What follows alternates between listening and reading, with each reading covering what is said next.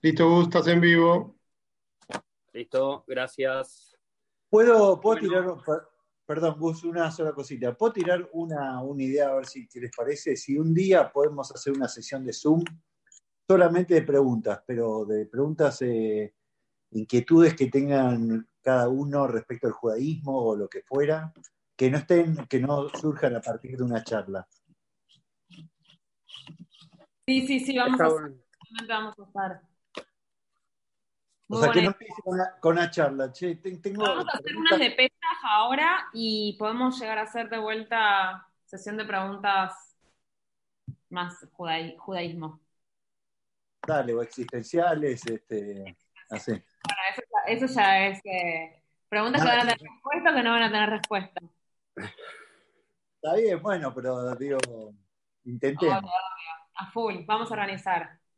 Dale, naranja de mi carrera de mente. Muy bueno respondiendo, respondiendo preguntas de ese estilo. No. Diría que aproveche. dale, dale. Con las cervecitas encima. Besrat o sea, ahora porque ya estamos ubicados para empezar el shiur de la para allá de la semana, pero Besrat o sea, es, eh, como te dijo Meli, es algo que tenemos ganas, eh, vamos a hacer una para Pesach y después Besrat se puede hacer para otros temas en general. Eh, y digo una vez más, Besrat Hashem, que sea presencial y no a través de, este, de esta plataforma. Así que, bueno, Arrancamos entonces, estamos con el shiur de la parashá Tzab. Tzab es eh, la parashá así previa, digamos, a, a Pesach. Y, o sea, Tzab significa ordena.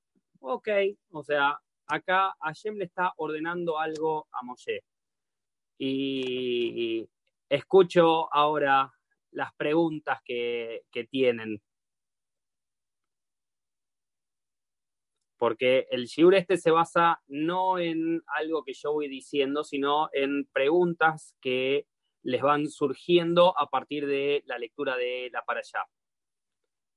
Así que habiliten los eh, micrófonos porque si no, no se los va a escuchar. Y escucho las preguntas. Yo tengo una pregunta, hola. Dale. Ay, me cae el celular. Eh, ¿Por qué? A ver, Hashem nunca habló directamente con Aarón, por ejemplo. O sea, todas las órdenes de los Corbanot eran mediante eh, Moshe, o sea, intermediario. Sí. ¿Por qué así? Porque en realidad acá, o sea, en toda esta parte, Moshe está de alguna forma como haciendo todo lo que es los preparativos como inaugurales. Entonces es, Moshe es el único que sabe cómo hacerlo, porque Hashem le está diciendo cada palabra, o sea, qué es lo que tiene que hacer, qué es lo que tiene que decir, o sea, y, cómo lo hace y, cómo, y qué es lo que tiene que ir transmitiendo. Ahora, Moshe tiene dos formas, o va y se lo explica directamente a los Koanim, a los Levim y todo, o muestra cómo se hace. Entonces vamos a tener las dos cosas. El Tzab tiene que ver con decirle a Aarón y a sus hijos, o sea, cómo va a ser todo. Pero acá les está diciendo, no es que lo está haciendo Moshe. Ahora, posterior vamos a tener momentos en los cuales Moshe hace todo eso, ¿para qué? Para mostrarle a Aarón cómo se hace. O sea, es, mira, esta cosa se hace de determinada manera. Y es muchas veces lo que nos pasa a nosotros como personas. O sea, cuando nosotros queremos decirle a alguien cómo hacer algo, o se lo podemos explicar, es una forma, y la otra forma es, mira, esto se hace de esta forma, y lo haces vos, y entonces la persona sabe cómo se hace. Entonces, existen las dos formas dentro de la Torah. Y justamente con Aarón y con Moshe, vamos a ver que en más de una ocasión pasan de esas dos formas. Y hay alguna ocasión que habla con Aarón directamente. No es que siempre habla con Aarón, eh, perdón, con Moshe o con Aarón y Moshe. Hay alguna que habló con Aarón solo también. Ah, mira. Bueno, por ahora. Seguimos. Sergio, ¿qué preguntas tenés? Hola. Ahí voy, espera que te digo, en, en la en la 7 que habla de la ofrenda Minjá, empieza a nombrar cómo es la... En la 7. El capítulo 6. capítulo 7. Capítulo 6, ¿sí? Pasó Pasuk 7. siete. Ok. Sí. Esta es la ley de la ofrenda Minjá. Los hijos de Aarón deberán llevarla ante Hashem frente al altar. Sí. Solo los hijos de Aarón podían hacer la ofrenda. Eh, o sea, acá lo que está diciendo es, eh, teóricamente, acordémonos que hasta Parashat eh, Pinjas, o sea, que es cuando cambia el tema y que no era solamente los hijos de Aarón, sino que a partir de Aarón empieza, digamos, todo el linaje de Kohanim, pero hasta este momento, o sea, hasta el momento en realidad de la Parashat Pinjas, que es, eh, nosotros estamos en Baikra, es casi al final de eh, hasta ese momento, solamente los únicos que hacían todo esto, o sea, todo el servicio, eran Aarón y sus hijos, nadie más. O sea que la gran pregunta era, ok, ¿y qué pasa cuando Aarón y sus hijos ya no estén? La Torá lo responde recién en Parashat Pinjas, o sea, cuando le dice de que la que una también la van a tener los hijos de los hijos de Aarón. Ok. Tengo otra pregunta más. ¿Puede ser? Dale. ¿Sí? Espera que, me, espera que la vuelva a encontrar. Eh, pero seguí con otra pregunta que tengo que buscarla. No sé, o sea, por ahora está Sol y vos. Ah, perfecto. Bueno, espera que entonces Así que, o sea, habla uno o habla el otro. O sea, el resto no. estoy esperando que pregunten. Ah, ah, ah, ah, ¿Qué hable Sol? ¿Qué hable Sol? Estoy buscando la, la, la que me falta. Ah, Espera que estoy leyendo porque es muy largo todo. Ah, ¿Dónde estabas? Dios Esta es una para allá bastante cortita dentro de todo. Sí, sí, no es muy larga, pero no, no marqué. ¿Por qué tantas eh, directivas con respecto a la vestimenta del Cohen? Habla bastante. ¿No? Sí, o sea, eh, las vestimentas del Cohen en realidad es eh, muchas veces, o sea, nosotros lo interpretamos como, bueno, está bien, o sea, tiene que tener lino y tiene que tener también una, una prenda que tenía oro y esto y lo otro. Y en realidad, o sea, si nosotros empezamos a entender un poco qué significa eso para nosotros, las vestimentas nuestras, ¿cuáles son? Nuestras vestimentas son el pensamiento, la palabra y la acción.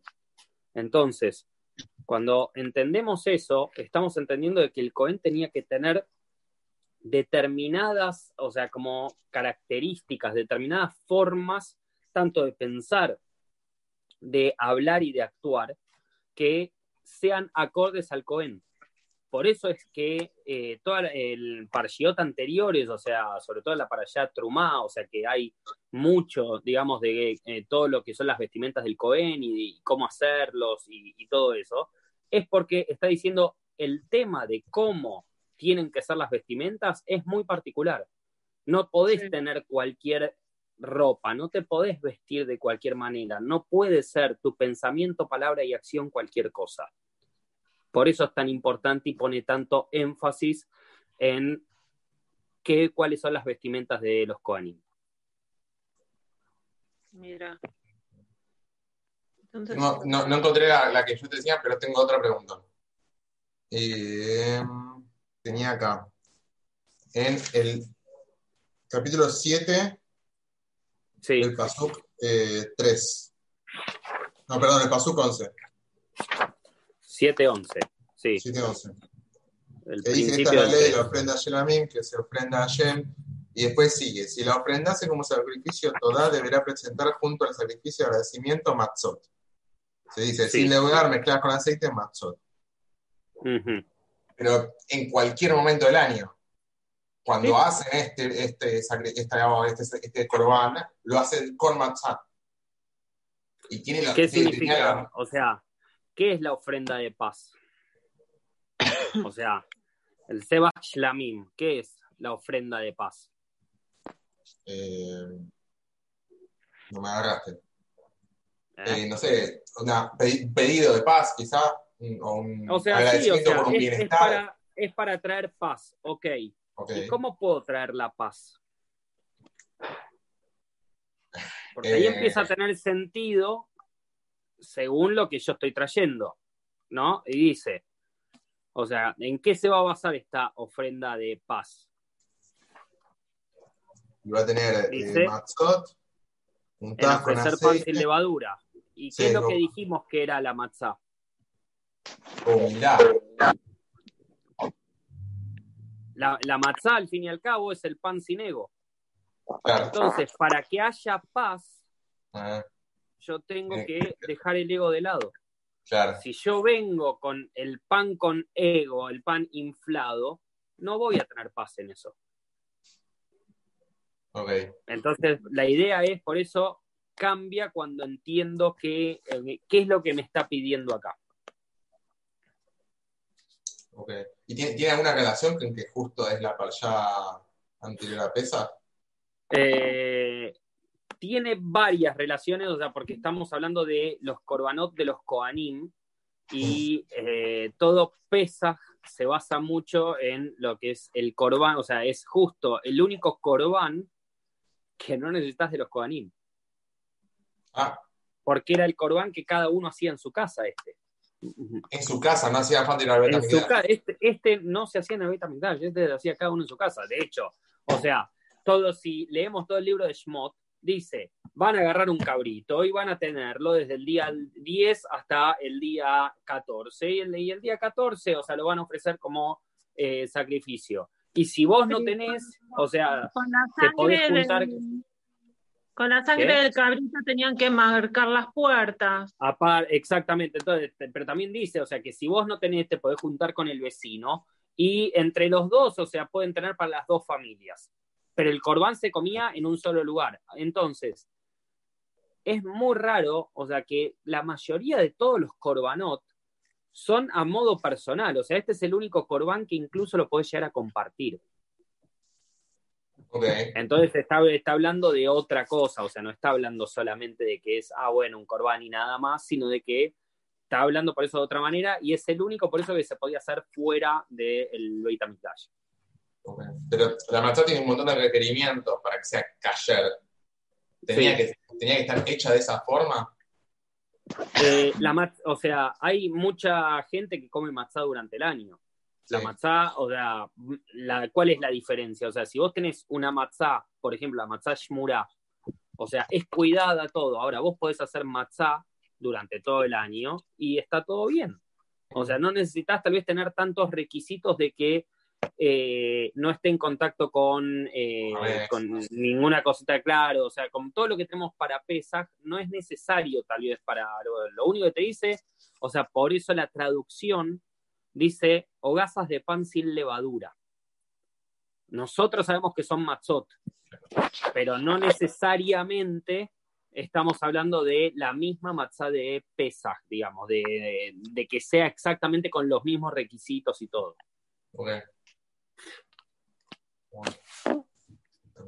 Y relacionado a Shabbat Agadol, que es el Shabbat previo a Pesa, Eh, relacionado a todo eso, o sea, eh, hay muchas cosas acá que tienen que ver con Pesaj, digamos, como decíamos, por el tema de los corbanot y todo eso, pero también, o sea, estamos hablando de que es el servicio, digamos, todo esto es el servicio de los Koanim, o sea, de cuáles son los corbanot que ellos tienen que atender y todo eso. Si nosotros entendemos, ¿para qué nos sirve Pesaj a nosotros? Sí, es la fiesta de la libertad, todo bien, o sea, bárbaro, pero ¿para qué nos sirve? ¿En qué me cambia Pesaj con respecto a otro Hagim? Pesaj, una de las cosas que decíamos ayer a la noche en el otro Shiur era que lo que nos ayuda es a cambiar un poco la parte mental nuestra, la fase intelectual. Después tenemos todo el proceso de Spirata Omer, que tiene, digamos, eh, toda la parte de, eh, de emocional y de acción. Entonces, toda la parte intelectual es la primera parte que nos conecta. Y después, o sea, tenemos la parte, digamos, emocional, que es la que acompaña, digamos, todo eso. Y finalmente la parte de acción. Si nosotros lo vemos en lo que es Israel, el Cohen es el que te conecta, es la parte intelectual. Después tenemos el Leví, o sea, que es el que acompaña, es la parte emocional. Y finalmente la acción, que es por parte de Israel. Entonces, esa es la relación digamos, de que todo esto se lea previo porque el ser de pesaje es el que nos va a conectar para después poder hacer todo el otro laburo para poder llegar a Matantorá. Acá, en, el, eh, chat Marian puso una pregunta. Sí, estaba por leer eso. Dice en 6.2, así que volvemos un cachito para atrás. Decía, en 6.2, ¿con qué prende para empezar la ofrenda quemada? Eh, hay un fuego, digamos, que es eterno. O sea, y ese fuego que es eterno es el que, o sea, que nunca se apaga, digamos, que es el que va a servir para prender no solamente la menorá, sino que también, o sea, sirve para poder prender todo esto. O sea, porque la idea es que sea un fuego que nunca se apaga. El fuego que nunca se apaga está en realidad en el en el Pasuk 5, que dice, el fuego sobre el altar permanecerá ardiendo en él, dice, no deberá extinguirse. Entonces, o sea, dice, claro, vos lo podés alimentar, vos podés ir siguiendo todo eso, pero ese fuego, por eso es un tamid, o sea, es un fuego continuo, y la idea es de que nunca se apaga, o sea, por eso eh, viene de ahí para eh, poder realmente hacer, digamos, todas las eh, ofrendas dentro del altar. No, no, no, no clara qué, qué, sucede si el fuego se apaga, porque en un momento se apagó, no tenemos más vitamina No dice, no dice que se apaga, o sea, que eh, en realidad, o sea, trae, Rashi trae de que si alguien en algún momento apagase el fuego, serían dos transgresiones. ¿Por qué? Porque aparece de que esta mida aparece dos veces en toda esta descripción. Entonces, mm. como que en realidad estás transgrediendo dos mitzvot, digamos. Una sería por cada una de las veces que está diciendo Eshtamid. Entonces, sí, o sea, la idea es alimentarlo y que no pare, digamos, de estar prendido.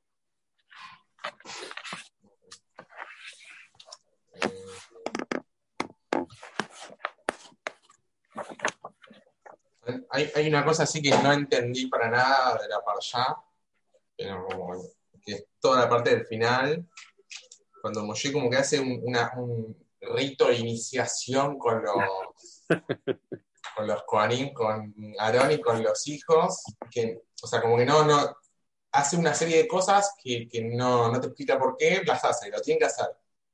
Pero no es como un Corban que tiene una, un porqué, un para qué, como que esto hay que hacerlo, porque son Koanim. ¿Por qué? Porque lo digo yo, punto. ¿Cómo es eso? porque a se lo digo. Nunca es porque lo digo yo, sino que. Ah, obvio, a se lo digo, obvio, siempre. O sea, hay toda una cosa que eh, yo dije, bueno, ya voy a llegar, digamos, al momento de que alguien pregunte sobre esto, porque es una pregunta que si leíste la para allá no podés no tenerla, digamos, en el sentido de que es algo muy raro. Cuando, como traía Sergio recién, o sea, decía, hay toda una parte al final. Vamos a empezar a aclarar y a entender un poco qué es lo que significa esa parte final. Hay un momento en que traen, digamos, como un, carnero, un cabrito creo que era, y, o sea, se toma la sangre y se la agarra y se salpica siete veces en el en mis veas, digamos, en el altar. Y después, o sea, se agarra un poquito de, la sangre, se le pone un poquito acá, se le pone un poquito en el pulgar derecho y se le pone un poquito en el pie derecho. ¡Wow! Entonces, eh, estuve buscando un poco eh, una explicación a esto porque eso eh, como que tampoco, digamos, hola Facu, ¿qué tal? ¿Qué tal? Perdón. me era, digamos, algo como que se entendía mucho. Pero antes de eso, o sea, eh, como yo sé que Facu debe tener algunas otras preguntas previas a esto. No vas a dejarlo en suspenso. voy a, voy a dejar, voy a dejar en suspenso. Voy a dejar en suspenso. O sea, y aclaro, o sea, por las dudas, o sea, para que Facu sepa, lo que estamos dejando en suspenso es de la parte final. Eh, íbamos a explicar recién lo, todo lo que es eh, cuando agarra los Koanim y les dice, tira, digamos, toma la sangre, digamos, del corbán, la tira, digamos, un poco, eh, siete veces, en el, hace como salpica siete veces en el, altar, y después, o sea, le agarra y le pone un poco de sangre, digamos, en, el, en la oreja derecha, después en el pulgar derecho y después en el pie derecho. Pero eso dijimos lo vamos a explicar después. Así que, preguntas que tengas antes, digamos, de eso. Eso es casi llegando al 8, creo que era. Sí, es al final, final, final. Por eso tienen que quedar confinados. eso me interesó mucho también. Se puede sacar de eh, Facu, sacate el. Está apagado el audio. Perdón, vas a seguir. Eh, la parte de la vasija de, barro, que dice que una vez que se usa se tiene que tirar. Es parecido con la mejiná, que es el enjuague previo a la carne, que si vos le pasas 24 horas, tenés que tirar el, tenés que tirar la carne. o sea, eso es lo que tiene que ver, o sea, de acá se sacan muchas reglas de kashrut.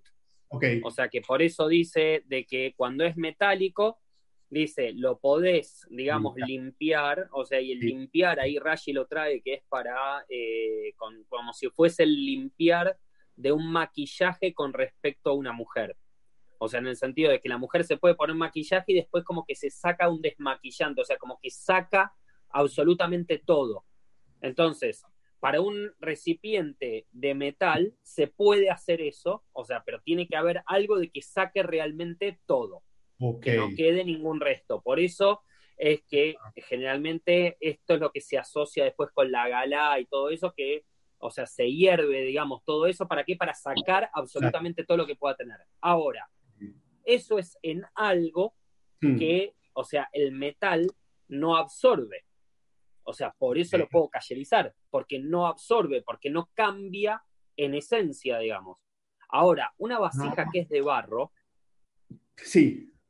se mete, digamos, en el propio, en la propia vasija, se empiezan a meter todas estas cosas. Entonces, en ese caso, yo no puedo reutilizar esa vasija con otra cosa. Yo no la puedo cayerizar de nuevo.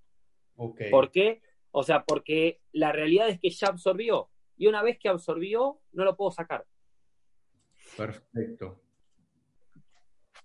O sea, por eso dice de que esa vasija se rompe. Y es lo que nos pasa eh, en ah. nuestras casas. O sea, si o sea, alguien de sus padres o algo por el estilo les regala una vasija, digamos, una olla de barro, y si los padres no respetaban kashrut, lo más probable es que no la pueda usar. Claro. Pasa lo mismo ¿Por qué? Porque está absorbió y entonces no se puede cambiar eso. Ok. 8, yo ya paso al 827.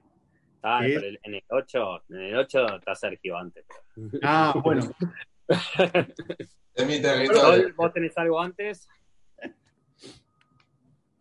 No, no, no, ya te pregunté, no, no lo leí tan en profundidad, pero es como muy técnico, digamos es bastante técnico, pero ahora van a ver de que hay cosas para empezar a entender de una manera poco técnica, digamos. Entonces, voy con la explicación. técnico y, aburrido. Eh, es pesada la parcha, Gus, es densa. Son, es Son la semana pasada no estudió la para allá esta semana con estas preguntas así. No, bueno, es una para allá, wow, ¿viste? Qué divertida.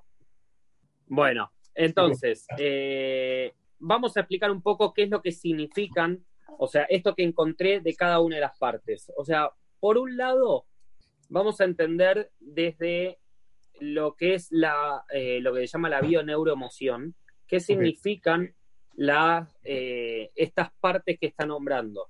Y trae que las manos, el pulgar de la mano derecha, representa a la madre. y que los dedos de los pies también representan a la madre. Entonces hay como una conexión muy fuerte, digamos, en toda esta parte con la madre, pero también con el padre. ¿Por qué? Porque acordémonos que la derecha siempre representa al padre.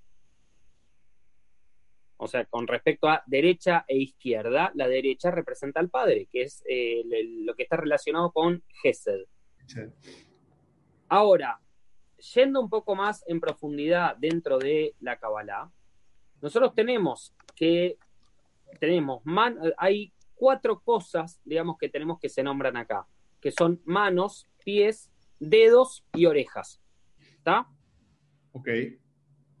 De estos cuatro, estas son las cualidades con las que se supone que nosotros funcionamos. ¿Qué significa? Cuando hablamos de manos y pies, es cómo nos dirigimos, cómo hacemos. ¿Está? Y la oreja, ¿con qué está relacionada? Ay, se me corta.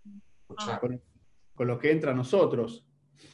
Bien, pero la oreja en particular está relacionada con Binah, con, la, con el entendimiento.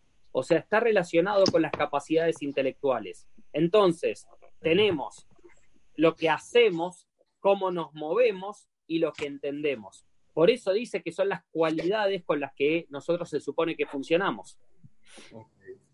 Ahora, yendo más en particular a los dedos, los dedos, los 10 dedos, están relacionados con las 10 sefirot de Keter. ¿Qué significa esto? Por ejemplo, el pulgar de la mano derecha va a ser Keter de Gesed. Y el pulgar del pie derecho, o sea, el pulgar, el dedo gordo, gordo. digamos, de- del pie derecho, perdón por la expresión, es Keter de Malhut. Entonces, y después, o sea, tenemos que el brazo y la pierna son niveles de Gesed. ¿Por qué? Porque tienen que ver con esta parte de la acción. Entonces, en realidad, ¿qué partes estoy mojando, digamos?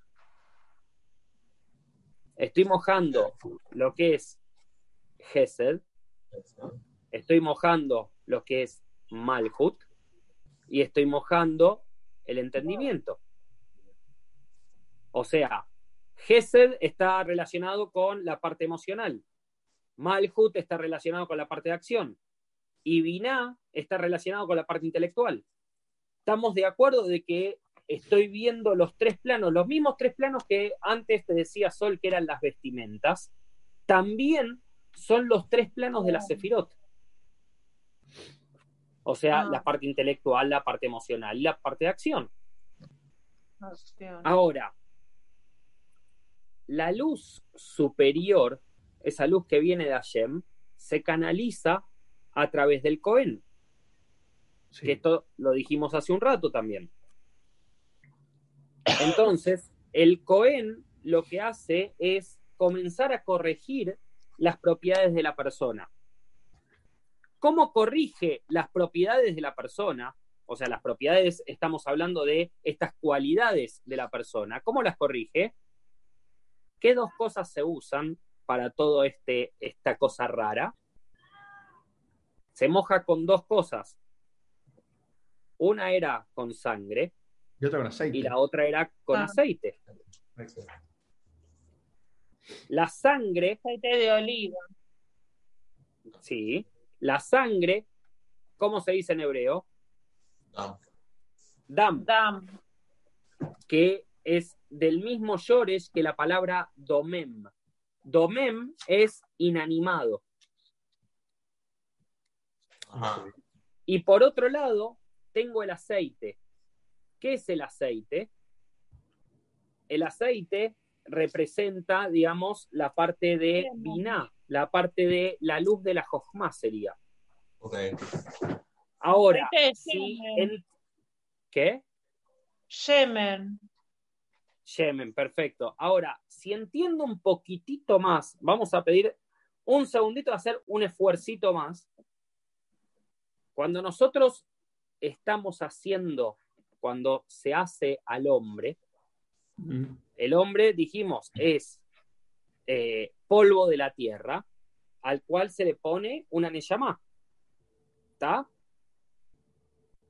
Perfecto, sí. Y una de las cosas que pasan, por ejemplo, que esto lo hablamos en algún otro shiur también, sobre todo de los de pesa. El Adam, el Adam es Aleph Dam, ¿no? Mm. Ajá. Entonces, si el Adam se olvida de la Aleph, ¿qué es lo que me queda? Dam, me queda la sangre, nada más. Cuando el Adam se olvida de Hashem, que es lo que representa la Aleph, me queda solamente la sangre, no me queda un hombre. Entonces, ¿cómo se corrige todo esto? Con Dam y, como decíamos antes, con Yemen, que Yemen es Neyamá. Entonces, en realidad lo que estoy haciendo es, a través de todo esto, recreo al hombre. Mm. ¿Recrea al Es- hombre en sí como tiene que ser o recrea la creación del hombre? Recrea al hombre, recrea al hombre desde sus cualidades. O sea, Ah, lo que ok. está corrigiendo son las cualidades acá, que es lo que nos relaciona con el, con el otro. Sí, Sol. No, la sangre transporta el oxígeno, entonces es vida. ¿Por qué todo está relacionado siempre con impureza Eh, porque o en- inanimado? No sé, eh, yo no, no, para mí la del DAM no es algo inanimado, al contrario. Está Sí, pero tuyo, la sangre, no es inanimado. la sangre hay que ver de sí. dónde viene también. Espera, un segundito, Sergio. La sangre hay que ver de dónde viene también. Pues nosotros dijimos, o sea, ¿cómo circula la sangre? La sangre, o sea, parte, digamos, del corazón, o sea, y hace, digamos, todo el primero cerebro y sigue todo el resto. Ahora, si nosotros entendemos algo que estudiamos en algún momento y lo estoy diciendo muy rápido para no entrar en detalles, pero nosotros tenemos dos Neyamot, dijimos, un alma divina y un alma animal. El alma animal vive en el ventrículo eh, izquierdo del corazón y el alma divina vive en la cabeza. ¿Está? Muy rápido estoy yendo, Sol, o sea, no, o sea, es para entender nada más. Entonces, lo que bombea, lo que primero está bombeando es sangre del alma animal, no del alma divina. Ese es el tema. O sea, lo que me está dando vitalidad de alguna forma es la parte animal. Entonces, sí, se siente vivo y todo, pero no es el alma divina. Ok. Por eso es uno de los motivos por los cuales no comemos sangre. ¿Por qué? Porque bastante lío ya tenemos teniendo dos Neyamot. Imagínate si sumamos una tercer Neyamá, o sea, sería caótico. ¿Por qué? Claro. Porque dice, o sea, el, la sangre, el nefesh de, eh, del... El, porque dice, hay un dicho que dice que el nefesh está en la sangre. O sea, ¿qué significa? Que el nefesh, o sea, esa vitalidad, digamos, muy baja, es del alma animal, está en la sangre. Por eso es de que la sangre siempre se toma como algo más bajo. O sea, por eso es que también, o sea, la palabra Adam se, po- se descompone en Aleph Dam. Ahora sí. ¿Se entendió entonces esto? Bueno, Todo este proceso, o sea, todo esto es para recrear a la persona. La persona se va a recrear si va a tener en claro las dos cosas. ¿De dónde viene? O sea, que viene de la sangre y viene del Yemen también. Viene de la Neyamá también. Las dos cosas es lo que hacen a la persona. Por eso, su propio origen es su propia corrección.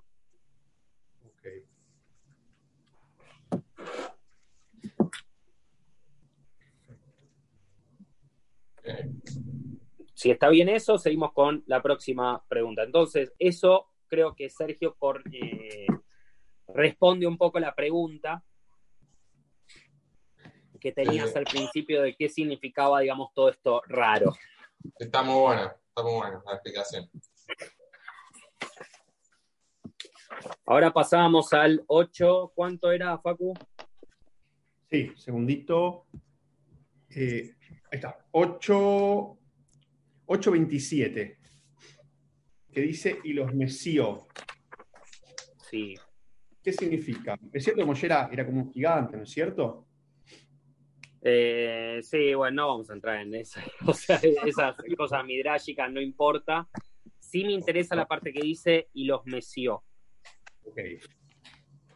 O sea, hay este movimiento, digamos, de Tnufá, Sí. aparece un cachito antes también, o sea, y hay, o sea, el movimiento es, o sea, como de arriba hacia abajo, digamos.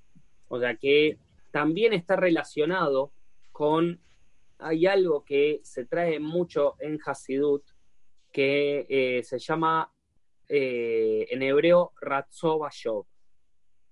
O sea, un, mo- un movimiento que es de correr y Shov es de, la Shub es de retornar.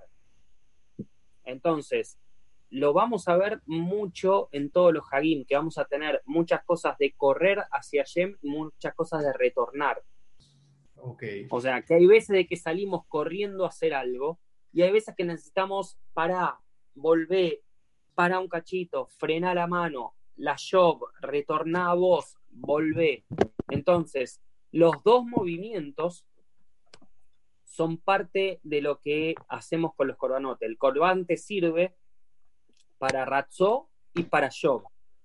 Te sirve para acercarte de una manera como muy fuerte, pero también para hacerte retornar a todo eso, para calmarte y desde la calma también poder verlo. Ok. Perfecto. Ese es el movimiento en vaivén. Perfecto. Paso después a la 8.33. Ya hasta el final. ¿Alguno antes? Sergio, No, o no.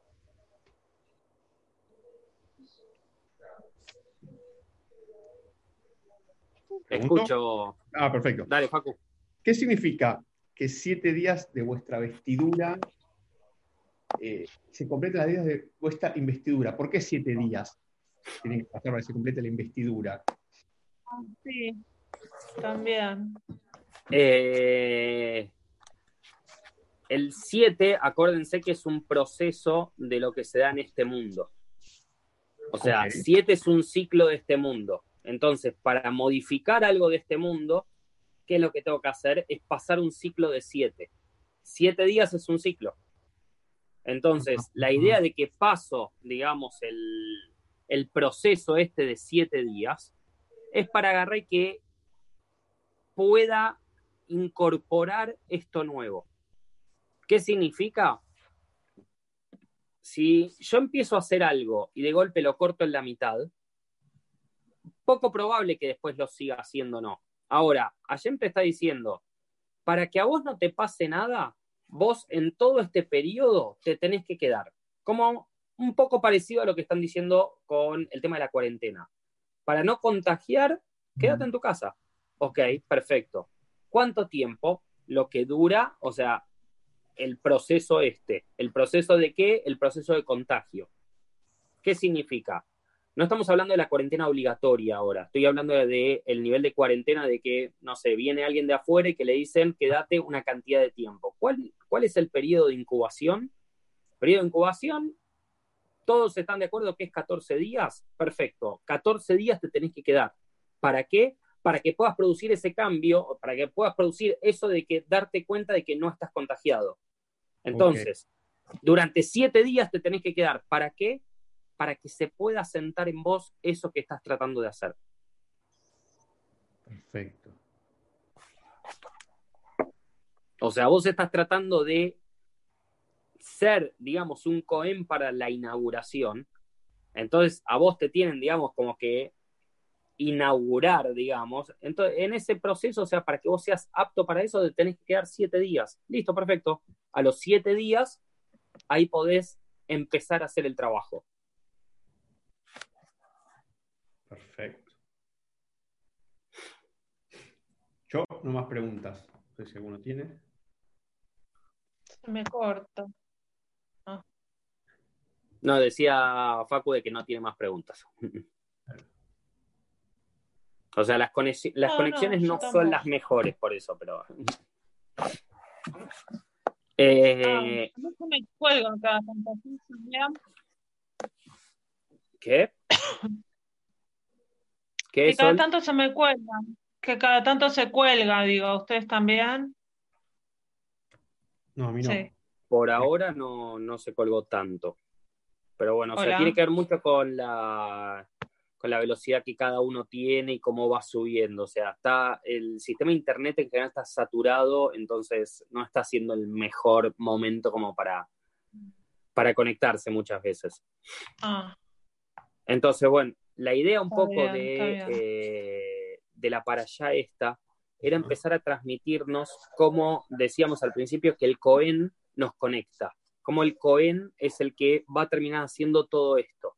Incluso el Cohen, o sea, que es el más elevado, también tiene una preparación. Entonces, por un lado nos está diciendo, cuando conectes a alguien, cuando empieces a ser como el Cohen, vos también tenés que prepararte para eso vos también tenés que, un tiempo vas a tener que quedar al resguardo, digamos, para poder transformarte en eso. Después va a venir, o sea, cuando vos quieras ser un Leví, también vas a tener un proceso. Y lo mismo para ser Israel, para la ejecución de las cosas. Entonces, cada una de las partes necesitan su tiempo. Y eso es un poco el mensaje de la Parashat Tzab, y es también la relación con Pesach. ¿Por qué? Porque en Pesach cada, hay un orden. Se necesita hacer de determinada forma. ¿Para qué? Porque eso es lo que nos va a traer, digamos, el, la libertad en serio. O sea, hay un orden para que nosotros terminemos libres. Ok, yo no puedo plantearme ser libre si no hice cada uno de todos esos pasos. Porque cada uno de esos pasos son los que me van trayendo la libertad hacia mí. Lo mismo pasa con toda la Parashat Tzab. Hay una serie de pasos que el Cohen tiene que hacer porque si no, no puede cumplir como Cohen. Cuando entendemos eso, entendemos en realidad lo que nos está queriendo decir la, no solamente la Parashá, sino Pesaj en sí. El proceso de liberación viene desde adentro. El proceso de liberación... ¿Qué? El No. proceso de liberación viene desde adentro. El proceso de liberación es algo que tenemos que hacer nosotros. No va a venir de afuera. El Moshe que estamos esperando está dentro nuestro. El paró que nos tiene esclavizados está dentro nuestro también. Entonces, cuando entiendo y cuando puedo llevar eso realmente a la práctica y realmente mostrar es- ese resultado, ese resultado va a depender de todo el laburo que hiciste antes. De si cuando te decían que como Cohen te tenías que agarrar y quedar, hiciste todo lo que te dijeron, entonces cumpliste. Lo mismo con el ceder. Vos haces todo el ceder hasta llegar al punto de Nirza. Nirza es el quinceavo paso, el último paso de todo el ceder. ¿Y qué es lo que hay que hacer ahí? Darte cuenta si hiciste todo lo anterior a conciencia. Darte cuenta si como a los Kohanim, Hashem les dijo, quédense acá y permanezcan ahí, si nosotros hicimos exactamente lo mismo. Eso por lo menos para mí es un poco por qué Tzab se lee ahora. Bueno, dudas. ¿Alguna pregunta más que se les ocurra? Una última tengo yo. El proceso de, este proceso de, de ¿tenían que hacerlo siempre? ¿Después tuvieron que seguir haciéndolo para poder eh, ser Kohen? Una vez que estaban inaugurados ya no. O sea, pero por eso, fíjate que una de las cosas que aparecían era que hasta incluso el Cohen también se podía impurificar. Por eso decía, viste, toda la parte de las cenizas, o sea, de que no tenía que ser con la misma ropa. Dijimos antes, ¿qué significaba la ropa? Las vestimentas, el pensamiento, la palabra y la acción. Entonces, si significan el pensamiento, la palabra y la acción, significa que yo, cuando estoy sacando cosas que son del Kodesh, no me puedo vestir, no puedo hacer lo mismo que cuando estoy haciendo un corbán. Ah, O sea, porque no es lo mismo. Entonces te está diciendo, sí, En las dos cosas son del Kodesh, pero en unas vos tenés que poner una intención y en otras tenés que poner otra. En una vas a llevar una vestimenta, en otra vas a llevar otra vestimenta. Ok, ¿Está? yo te- ¿Alguna pregunta más que tengan? More, eh, una pregunta, More. Eh, La palabra cuarentena eh, ya existía en el desierto para el pueblo. Eh, no sé exactamente la palabra en hebreo para cuarentena, eh, pero había algo similar. Por ejemplo, Bidui. eh, ¿Bidui es cuarentena? Así le dicen todos en Israel. Bidui. Bidui. ¡Wow! Bidui es confesión. Bidud. Es muy raro Bidud, eso. bidud. Como de Kippur. Parece el video Claro, de por eso. Kippur. No, bidud, Es muy bidud. raro. Es muy lindo y Es el raro. ¿eh? ahora ahora No, bidud, hacer el bidud. Arjet. ¿Para qué te digo? Porque mi amiga me lo dice todo el día.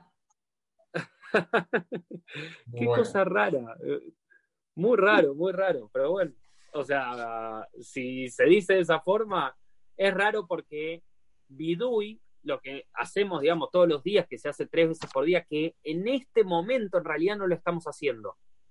¿Por qué? O sea, porque Nissan es el momento de la liberación y no, o sea, cuando estás en, digamos, en el periodo, digamos, de libertad, las confesiones no son necesarias en ese momento, porque vos estás siendo libre de todo eso, estás, o sea, es todo el amor de Hashem.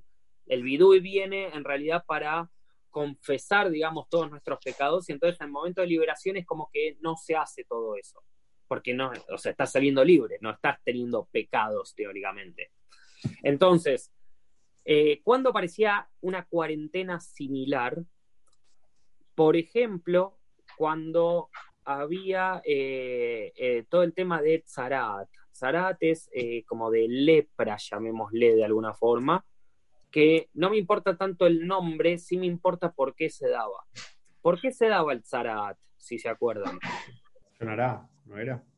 Por la Yonara, perfecto, Facu. Entonces, cuando una persona está hablando mal, eso es la Yonara, que está diciendo algo mal de alguien, ¿qué es lo que tengo que hacer? Ponerla en cuarentena. ¿Cuánto tiempo? Siete días.